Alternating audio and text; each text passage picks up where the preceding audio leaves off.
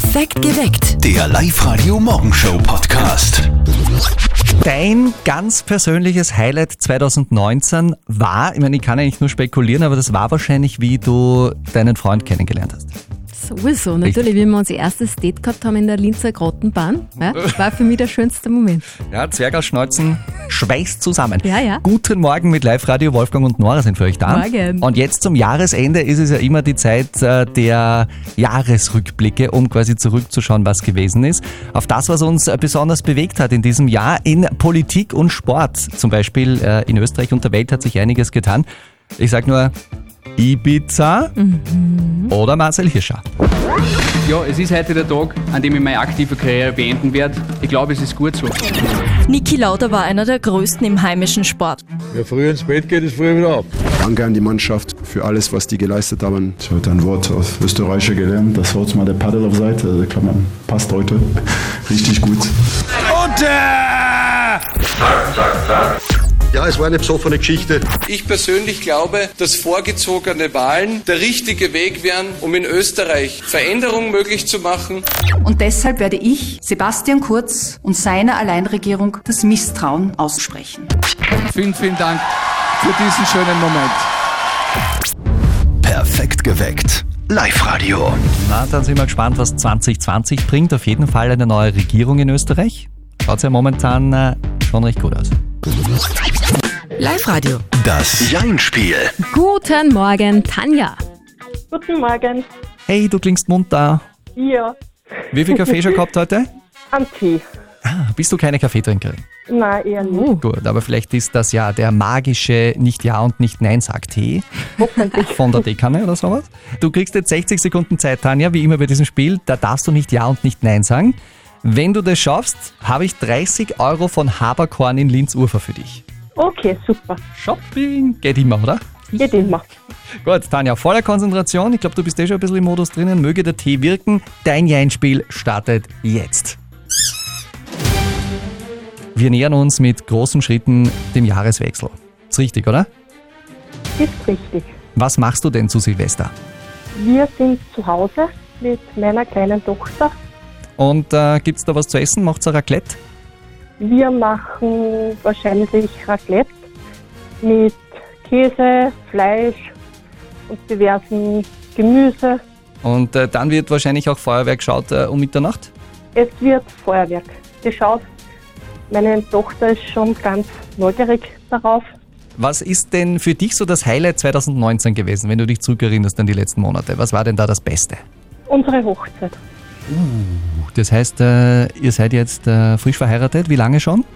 Seit Mai. Wie war die Hochzeit? Extrem schön. War es eine große? Es war eine große Hochzeit mit 70 Personen. Bist du gestohlen? Bin ich Das ist gut. Tanja, du bist vielleicht, wir wissen es noch nicht, die letzte Siegerin des Jahres. Das ist toll. Könnte sein. Wir Super. haben morgen noch eine neue Runde, aber Ja. für heute muss ich sagen, Respekt, gewonnen. Super. Aber jetzt fällt da irgendwie ein Stein vom Herzen. Ja, es ist schon. So eine Konzentrationssache. Ja, extrem. Du, wir wünschen dir jedenfalls einen schönen Jahreswechsel. Alles Gute für 2020. Danke ebenfalls. Hey, ganz lieb. Das nächste Einspiel machen wir morgen früh. Anmelden auf Live-Radio AT.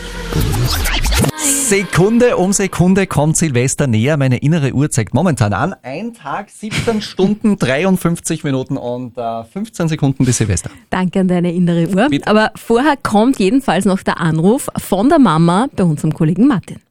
Und jetzt Live-Radio Elternsprechtag. Hallo Mama. Grüß dich Martin, geht's dir eh gut? Ja, passt schon. Was gibt's denn? Du, wie ist denn das bei dir? Tust du zu Silvester auch schießen? Na, sicher nicht. Das interessiert mich überhaupt nicht. Aha, nein, ich versteh's eh. Weil der Papa macht heuer bei uns am Dorfplatz ein Feuerwerk. Ach so? Na, das brauche ich nicht. Wie kommt er denn eigentlich dazu? Naja, er ist ja seit heuer geprüfter Experte für Feuerwerk. Der hat ja da über die Feuerwehr die Ausbildung gemacht zum, zum, äh, wie heißt das, Pyromanen oder so. Mama, das heißt Pyrotechniker. Na, hoffentlich hat er das Zeug nicht illegal in der Tschechei gekauft. Äh, Sprenz, ich will mich ja nicht selber in die Luft sprengen. Das ist alles legal. Und schön wird's auch. Nicht so eine blöde Stolzerei, wie es die kleinen Buben in der Früh schon machen. Ja, da krieg ich eh einen Auszucker, wenn's da schon kracht in der Früh. Rotzpippen! Na Martin, wenn du das Feuerwerk sehen willst, kommst du halt morgen heim, gell? Na, danke. Ich lass einfach zu Mitternacht einen gescheiten fahren. Das kracht da. Vierte Mama. Ach, du Schweindel! Vierte Martin! Der Elternsprechtag. Alle Folgen jetzt als Podcast. In der neuen Live-Radio-App und im Web. Ja, unser Kollege Martin, ein Mann mit Stil. Und einer, der es in sich hat. Und es soll auch in ihm bleiben. Ja, 8 nach 6. Silvester mit einem großen Feuerwerk und einer gröberen Knallerei. Das ist Tradition. Guten Morgen mit Live-Radio, aber vielleicht gibt es diese Tradition, Tradition, Tradition. das Brauchtum. Ja. Äh, Vielleicht gibt es dieses Brauchtum irgendwann mal nicht mehr. Es gibt nämlich immer mehr, die sagen, nein, die Knallerei zu Silvester, die braucht man nicht. In Deutschland ist es zum Beispiel so, dass es schon eine Mehrheit in der Bevölkerung gibt, die sich für ein Verbot von Böllern und Feuerwerkskörpern ausspricht. Mhm. Welche Argumente haben da die Gegner? Naja, da geht es um den Klimaschutz, gibt ja viel Feinstaub immer durch die ganze Knallerei und dann geht es natürlich auch um die schweren Verletzungen durch Raketen oder Böller. Erst jetzt am Wochenende habe ich gelesen, hat sich ein Teenager in Wien schwer verletzt, Ja. weil er einen Böller gezündet hat, noch dazu in der Wohnung. Dem wünschen wir besonders gute Besserung und das ist eben alles nicht so ohne. Vielleicht sollte man diese ganze Silvesterknallerei einfach Profis überlassen. Experten, äh, Pyrotechnikern, die sich damit auskennen, die ballern dann einfach ein, ein großes Feuerwerk im Ort ab und das war's. Und, und man Private sollen das vielleicht gar nicht mehr in die Hände bekommen. Oder? Was ist eure Meinung dazu, zu dieser Schießerei zu Silvester? Sagt ihr, na klar, das Böllern gehört voll und ganz zu unserer Tradition und zum Brauchtum dazu? Oder sagt ihr, nein, das Böllern gehört verboten? Die Vanessa, die hat uns geschickt eine WhatsApp-Sprachnachricht an 0664 40 40 40 und die 9. Ja, also gegen ein paar Minuten Feuerwerk so um Mitternacht um und um, da sagt ja niemand was. Das ist ja auch ganz schön und gehört halt irgendwie dazu. Aber wenn es in der Früh halt dann schon zum um und um krachen anfängt, das muss ich dann sagen, das stört mich irrsinnig, weil, ja, das ist sinnlos. Ja, das, auch das, nicht. das, das kenne ich auch, wenn es Ja. schon in der Früh losgeht. Wir haben einmal einen Hund gehabt, der Ja. hat sich so gefürchtet vor dieser Silvesterknallerei. Jetzt weniger zu Silvester selber, weil da ist ja überall Lärm. Ja. Aber wenn es dann davor schon zwei, drei Tage losgeht vorher mit der Knallerei, der überhaupt nicht auskennt. Ja, arm. Auf der Live-Radio-Facebook-Seite gibt es auch ein paar Kommentare dazu. Santom schreibt zum Beispiel, wir kaufen nichts, meine Kids interessiert's nicht. Finde, es ist eine unnötige Geldausgabe, da kann ich einen 100-Euro-Schein auch rauchen. Ja, ey, kann man auch mal probieren. Was ist eure Meinung? Sollen so Böller und Knaller vielleicht sogar verboten werden? Für heuer vielleicht zu knapp, aber vielleicht in den nächsten Jahren? Für uns alle, damit es uns besser geht? Ja oder nein? Ruft uns an. 0732 78 30 00. Die Silvia hat auch angerufen bei uns und äh, ich bin äh, voll dabei bei dem, was sie sagt. Mein Slogan dazu ist einfach Bier statt Böller, weil es einfach besser knallt. Alles klar.